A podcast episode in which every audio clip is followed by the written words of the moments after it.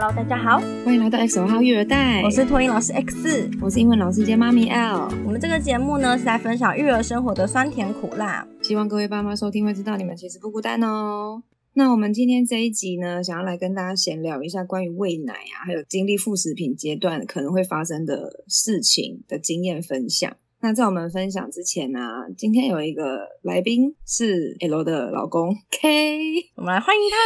，Hello，嗨，嗨，大家好。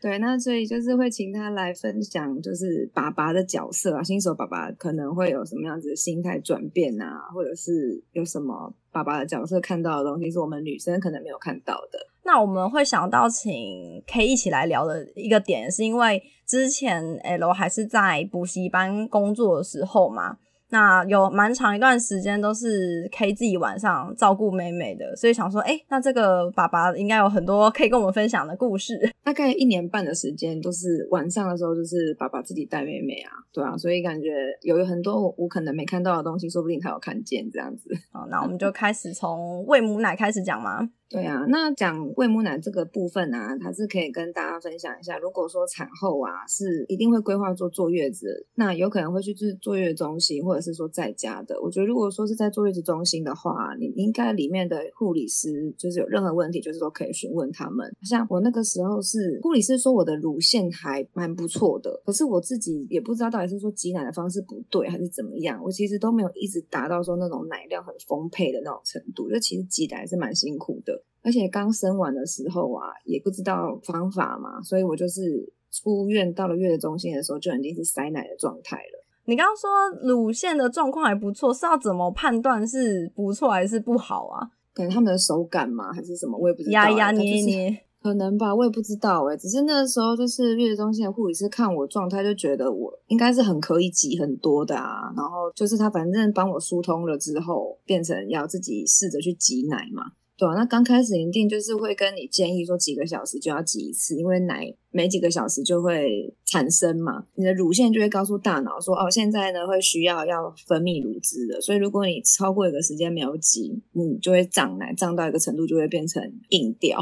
然后就会变成所谓的石头奶。那如果说你马上去挤奶的话，会缓解那个状况吗？还是没有办法？在它还没有完全硬之前，赶快挤是可以排出来，是可以疏通的，是 OK 的。可是如果你真的满到一个程度的话，就会变得很硬，然后很硬就会很难挤。所以那个时候我到了月子中心的时候，呃，护理师帮我挤啊，真的是用痛来形容。然后生小孩的时候有打那个无痛，所以我觉得石头奶这个痛啊，比生小孩还痛。那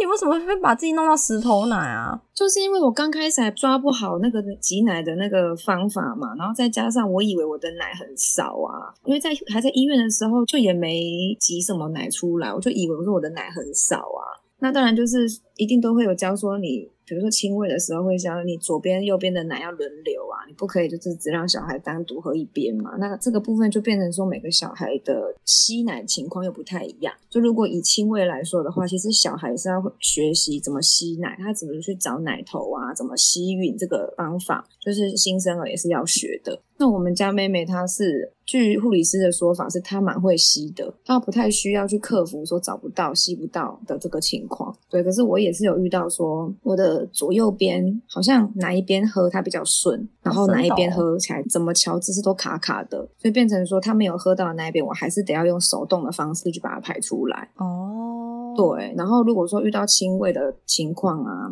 爸妈一定会遇到一个状况，就是你根本不知道小孩到底有没有喝到，然后你可能就是变成要判断说奶有点胀奶的情况开始喝嘛，那喝你会觉得奶消下去了，那他就是有喝到。可如果还是一直在很胀的情况的话，那代表他可能没有喝到，然后妈妈就又会很可能容易焦虑啊，比如说已经躺着或是抱着，当然是会用一些什么月亮枕之类的辅助东西去协助嘛。可是你可能会觉得说已经弄这么久了，到底他是喝了没？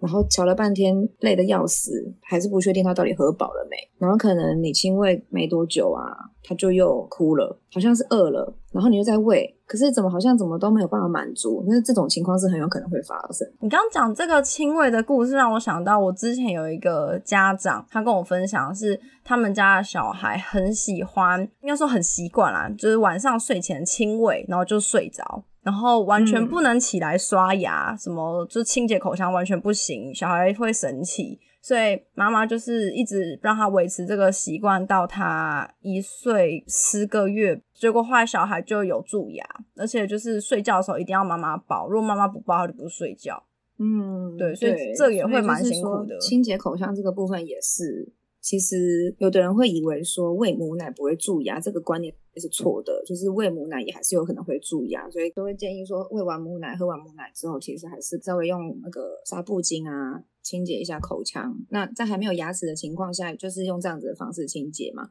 那当然等到有牙齿之后，又是另外的方式。像就是在喂母奶这一块啊，挤母奶这一块啊，当然一定只能妈妈们去操作这件事情。那这个时候爸爸可以做些什么事情？我们可以请 K 来分享一下。嗯，我觉得在喂母奶这件事情上面，其实爸爸可以做事其实很少很少啦，因为爸爸也不能喂啊，他也不能挤。但其实我觉得爸爸，因为呃，妈妈在做亲喂动作的时候，应该会做一些就是清洁，稍微清洁一下胸部。但是爸爸这时候就可以把妹妹抱起，小朋友抱起来这样子，因为这样子，因为小朋友当时一定在哭嘛，那你稍微安抚一下小朋友啊，然后让妈妈有足够的时间做一下准备，这样不要就是好像妈妈又很急，整个状况都很匆忙这样子。那我因为我觉得这个过程中最重要其实不是爸爸嘛绑，而是爸爸不能就是好像不关我的事这样。因为其实妹妹刚刚回家的时候哭的稀里哗啦的，我记得回来第一天我好像都没有睡觉吧，半夜的时候，因为我总觉得我闭上眼睛好像就哭了。但是就是我觉得爸爸要不能够有这种很厌烦的那种感觉，因为我觉得。因为在这事情上面，其实妈妈其实是没有人可以帮忙的，那只能从一些感受上让妈妈觉得爸爸也是在旁边一手陪伴这样。我觉得这样感受起来比较重要啊，就是还是有在旁边支持的感觉，对啊，而不是说比如说会嫌弃或是厌恶说你赶快去喂他，对对对对，因为我其实可以分享，我之前有个同事，他比我先有小朋友，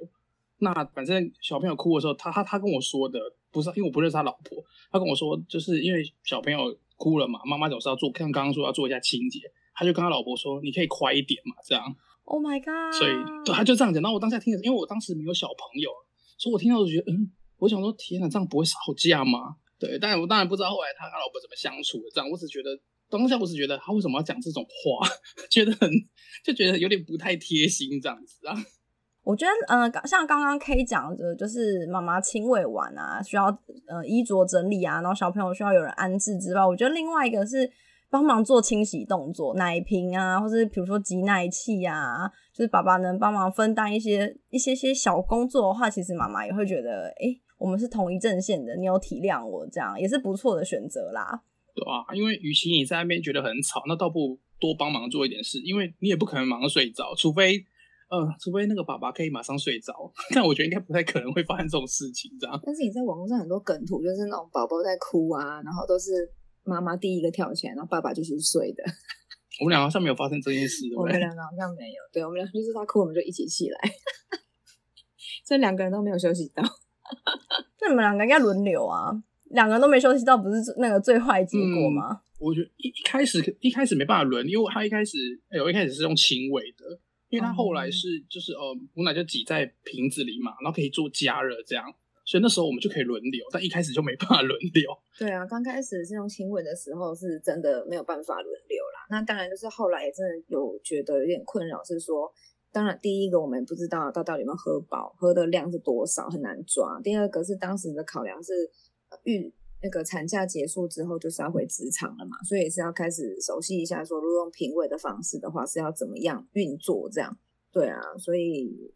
如如果说是全亲喂的母奶啊，我真的是只有一个 respect 一个字，真的太伟大，因为我我自己觉得这样子的情况真的很难去掌握状况啦。那如果说是用到平喂的啊，就不管说是母奶还是用配方奶，如果说今天妈妈的母奶量不够啊，就是也不要很执着说我一定要给小孩喝母奶啊，配方奶其实也是一个很好的选择，因为如果本身的状况不好，没有办法提供足够的量，那这样子大家都压力很大，大家也都不开心，那尽量放宽心啦。而且其实我觉得喂母奶这件事情啊，我觉得每个妈妈可能都会有一点点小剧场，什么小剧场？像我那个时候，大概半年的时候哦，就是母奶量有有点下降，然后我又觉得说，我喝所谓的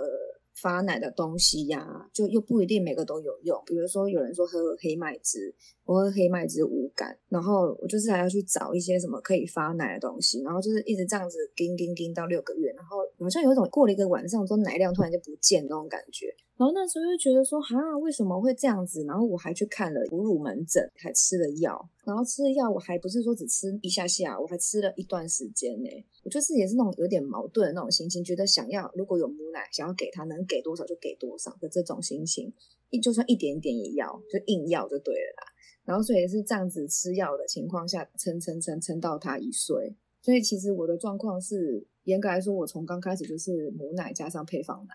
你看医生有说为什么母奶量会变少吗？也没有讲原因啊，那就是检查就是有超音波检查嘛。那个时候有讲说乳腺看起来都很正常啊，就是也没有萎缩啊什么的，所以应该是有机会再把奶追回来啊。那我真的是不得不说，的确是吃药的时候奶量又有在上来，可是也没有说真的到很顶啊。我觉得有可能跟我自己能挤奶的时间有关系啦。因为我就是在补习班嘛，然后职场并不是说都有很合适的时间跟空间可以让你去完成这件事情，所以也算是夹缝中求生存的方式去做。直到是因为刚好感冒，必须要吃抗生素，然后医生就是说有吃这个药的情况下，建议不要喂母奶，然后才想说好啦，反正奶也都没多少，那就放手吧。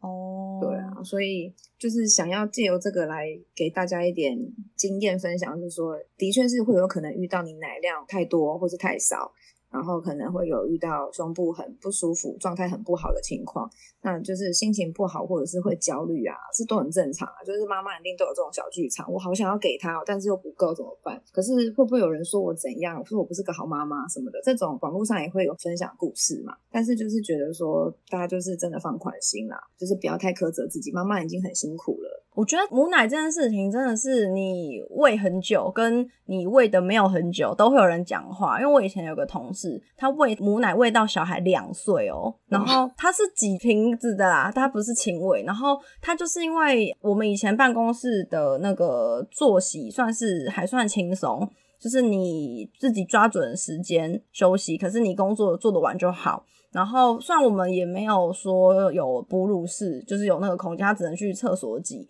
那还好，厕所有一个小平台，它还可以放一些奶瓶啊什么有的没的用具，让他方便可以做事。然后就是因为他有这样子宽松的作息时间，所以让他觉得，哎，我该挤奶了，他就去挤，所以他就是一直很畅通这样。所以就是挤到了小孩两岁，但是因为他就会觉得说，既然我有母奶，那母奶也足够营养。那我就不要花钱买配方奶，因为配方奶也很贵，一罐都好几百块去了。然后，所以他就是因为就是没有买配方奶这件事情，也是被不管是婆婆啊、亲戚呀，就是外面的那些人，就是说啊，不是啊，怎么喝母奶喝到两岁还在喝啊？不是啊，一岁就换配方奶啦，就是什么都可以讲。我就觉得真的爸爸妈妈这件事情，母奶这件事你们自己决定就好。然后有得挤就挤啊，没得挤就不要勉强。奶真的不是 勉强的来的事情。对啊，这真的勉强不来，而且这这个真的要等小朋友出生之后才会知道，你没有办法预先规划。你可能可以先想你打算怎么做。那如果假设状况不好，你可以想方案 B。那像母奶的角色啊，当然刚开始是主食啦，就是婴儿就是以这个为主要的。那等到大概四个月大的时候，其实可以开始给小朋友尝试副食品，就是当然是一点一点点加啦，不是说你给他火力全开这样。四个月之后啊，母奶就是一样是主食，那副食品有点像点心的那种感觉，尝鲜的。对，主要是尝鲜的。那慢慢等到长大了一点之后，才会把角色对调，变成是副食品是主食，然后母奶啊这种奶类的会是点心。那当然每个小孩的状况不一样，每个爸妈想的规划的方式也都不太一样，所以就是给大家提供一个参考。在喂副食品的部分的时候，其实我也有点小剧场啊。你剧场真的很多呢，哎，我真的觉得当妈妈之后真的会想，就是你以前想说啊，就就随便呐，就就这样就好了嘛，干嘛何必呢？干嘛为难自己？反正我那时候呢，就是有想说，像那个什么十倍粥、五倍粥，这个我就是有自己做啦，因为很简单嘛，你只需要米饭跟水，这很好就搞定了。可是当遇到那个食材的时候啊，因为我们平常就不是自己常常下厨的，那我要买食材的时候就很苦恼，因为我一次只用一点点的量。因为我们那个时候两个月大，开始回职场之后就送托婴中心嘛，我只需要做他周末的量，我不需要做平日的，那我的食材采买上面就很难，我可能就跟菜市场老板娘买一个南瓜，我还要问他我可不可以买两小半就好。然后他还说好啊可以呀，所以就是买这么少，然后做起来也我也不能做一次做太多，因为你放着会坏掉嘛，所以我就尽量就是当天要吃的量当天做，然后给他吃完。然后后来我就是觉得说啊，真的是很难准备耶，他也比较大了，然后我们就有买一些现成的，那现成那种就比较方便嘛，你就是比如说一包一包的，你还可以调口味，然后加热就给他吃就好了。你说现成的宝宝粥吗？对对对，现成的宝宝粥，对，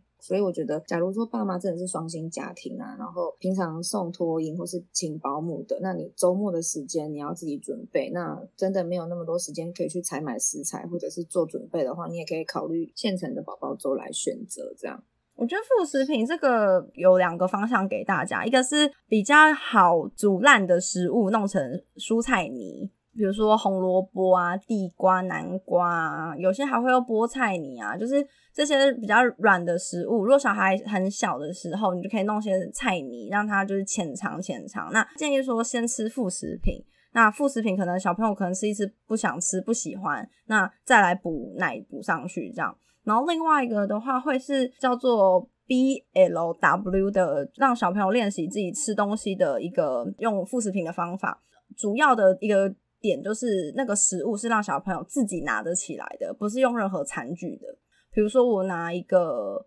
胡萝卜条，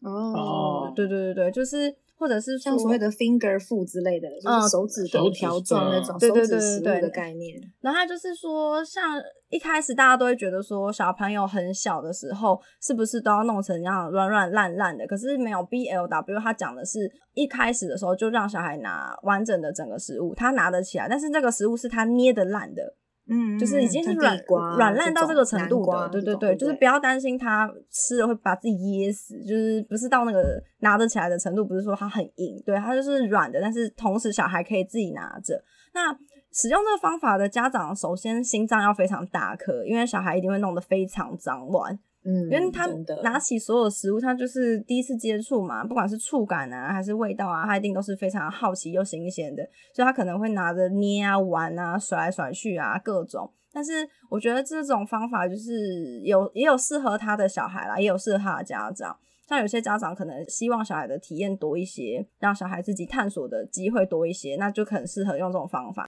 嗯，因为小朋友啃啊，就是他如果想吃，他一定会想办法把它咬碎，然后吞进去。所以其实不用太担心说小孩会不会把自己呛到。我这边要提醒大家一件事情是，小朋友吃东西呛到啊，我觉得我们还是蛮多人下意识会去拍背，可其实不太安全。如果说小朋友今天吃东西真的被呛到的话，就是主要一个点是看他能不能自己咳嗽。理论上他能咳嗽的话，他能想办法把它咳出来。比较要担心的是他咳不出来，他没有声音，然后他开始脸涨红，那这个可能就会比较危险一点。然后刚刚讲到说吃副食品阶段，爸妈心脏可能要够大可，这个部分也的确是。而且像我们两个啊，我以为的情况跟现实完全是相反。什么意思？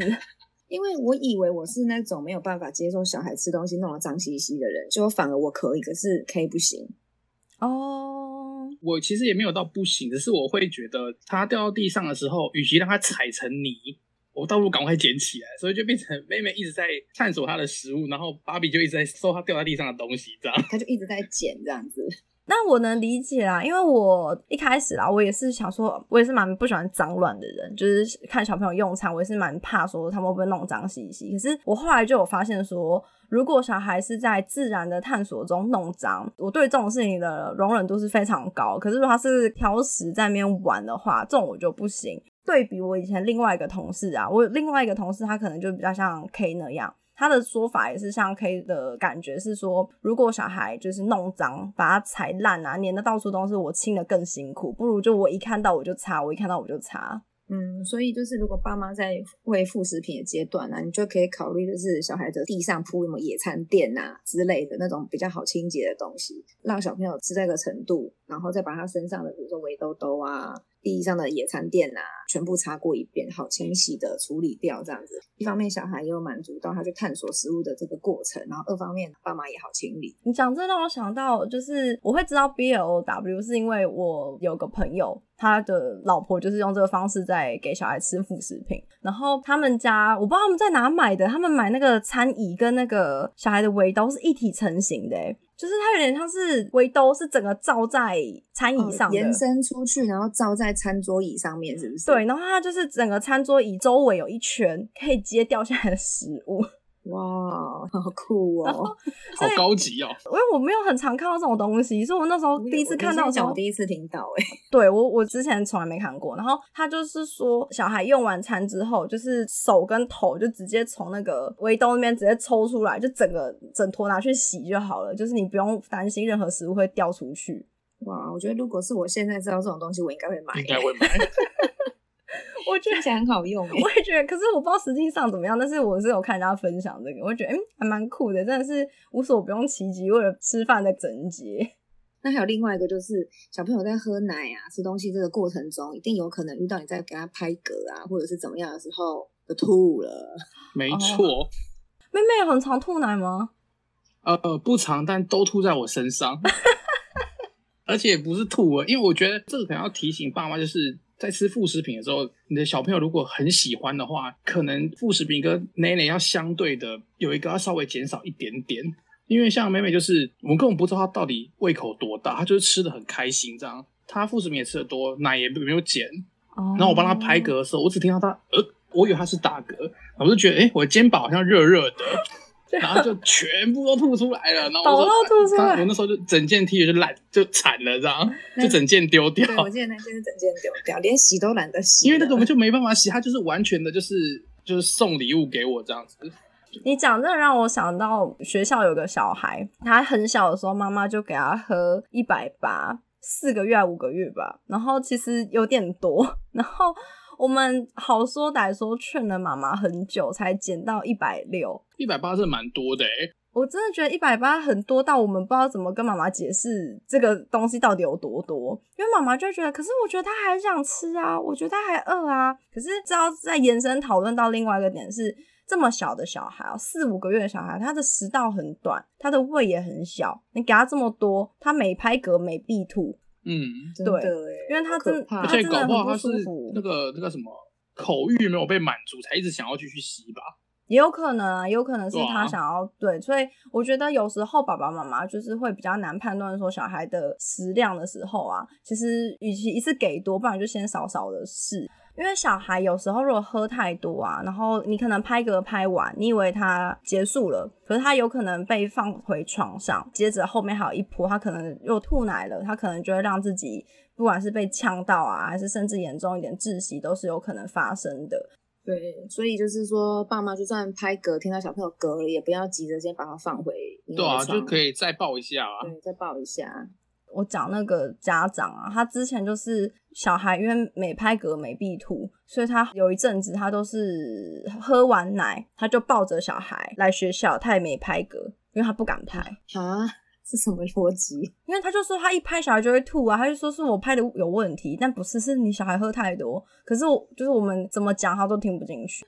哇，真的这样也是蛮困扰的耶。我觉得可能每个爸爸妈妈都会有自己对小朋友那个迷思跟执着吧。对啊，所以这边就是顺便建议一下，如果当你遇到小孩每拍隔壁吐奶的话，就代表可能真的是喝太多了，可以减少一下那个量。因为像我们家妹妹就没喝过超过一百五啊，对啊，一百五已经是极限了，她也不愿意再多喝因为我们中间有试过说她都一百五都喝光光，然后还呈现一个好还想要的状况，我们就再多给她，但是她多给她其实也没有喝完，所以我们试过几次之后就发现，嗯，那她应该一百五差差不多了。所以我觉得爸妈在这个喂奶啊、量啊，这个怎么拿捏这个部分，就真的是要多尝试几次，才能比较清楚知道说小朋友大概状况是什么。好啦，那我们现在节目差不多到尾声了，那我们最后就来请 K 来分享一下，以男生的角度来给爸爸们什么样子的建议吧。嗯，因为我觉得可能我跟一般的新手爸妈比较不一样，因为就像 XL 刚刚说，因为我是妹妹出生，然后两个月后我就一个人晚上自己带，所以我相对跟妹妹相处的时间比较多，所以我就应该说，我就是一开始就是我我怕的是爸爸一开始都会抗拒跟小朋友单独相处，因为他们会觉得有点恐怖。那我是因为等于是我没有得选择嘛，所以我就一开始就跟他相处了。那所以我能给的建议就是，因为我觉得在照顾小朋友，爸爸一开始都是辅助的角色，在小朋友不够大的情况之下啦，因为你可能没办法陪他玩啊，所以我觉得在乎妈妈的感受应该是怎么当新手爸爸的第一步吧，因为妈妈相对是很很辛苦的嘛。所以，如果你能多在乎妈妈的感受，你自然而然就会多去帮助她做一些照顾小朋友的动作。所以，我觉得感受上面的话，应该要是新手爸爸一开始要建立的心，就是我得多帮助妈妈才可以。因为毕竟这妈妈也是你的老婆啊。因为我觉得新手爸妈，爸爸一定是最晚认知到这件事情的人，因为毕竟怀孕的不是爸爸嘛，爸爸不会有感觉这样。小朋友出生才才会感觉说，嗯，我有小朋友。但是一般来说，爸爸一开始都会应该会排斥或者有点紧张这样。因为其实虽然我一本来就知道我要自己带，但我一开始还是有点害怕。做这件事情之前，比如说教小朋友怎么洗澡，因为妹妹到现在澡都是我洗的，头也是我洗的，从她从 baby 开始就是这样。我觉得我就有，我觉得应该要多展现一些想要分摊照顾小朋友这个方面的动作跟想法啦，这样子才会能够让一开始新手爸妈的工作或心态跟辛苦度再稍微减减缓一点，因为一定会非常的辛苦这样。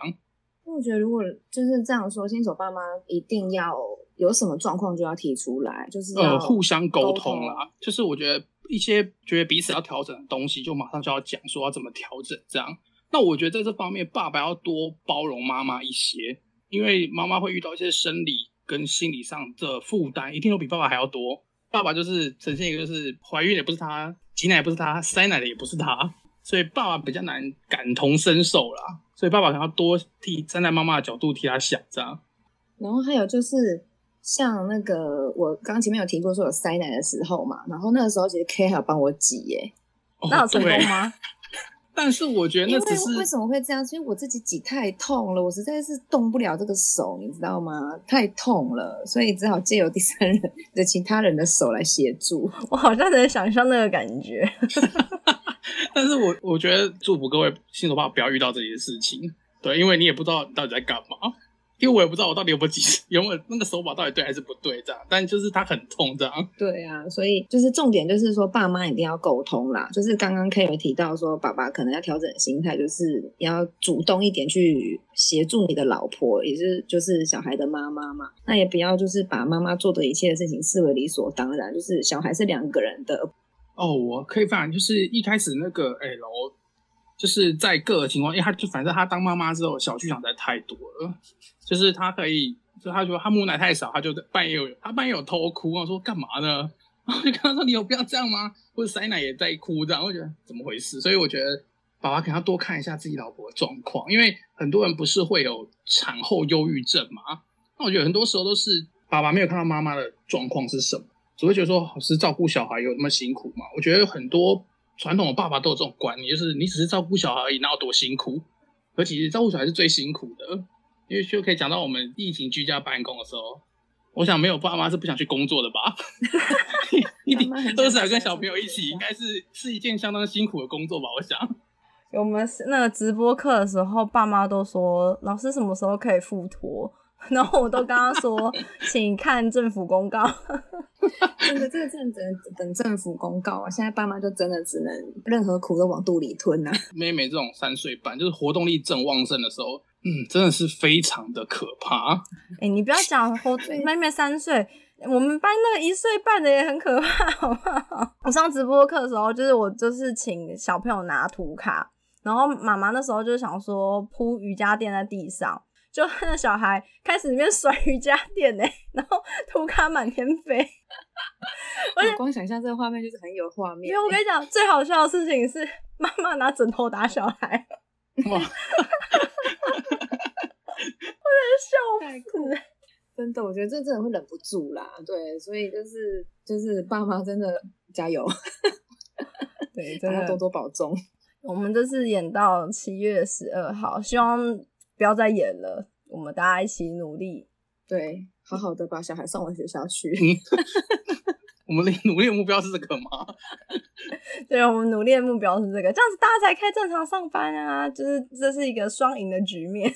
对啊，那那所以就是这边祝福，刚好如果是最近宝宝才刚出生的新手爸妈，如果听到这个节目的话，可以稍微放宽心一点。你遇到的状况呢，大家都遇过了，会渐渐的稳定啦，不要觉得很痛苦的一。切都会慢慢的好转的。要相信你自己跟你的孩子。以上就是我们今天的节目内容，喜欢的话欢迎订阅及分享，也可以到 Facebook 跟 Instagram 找我们聊天哦。谢谢大家，拜拜拜拜。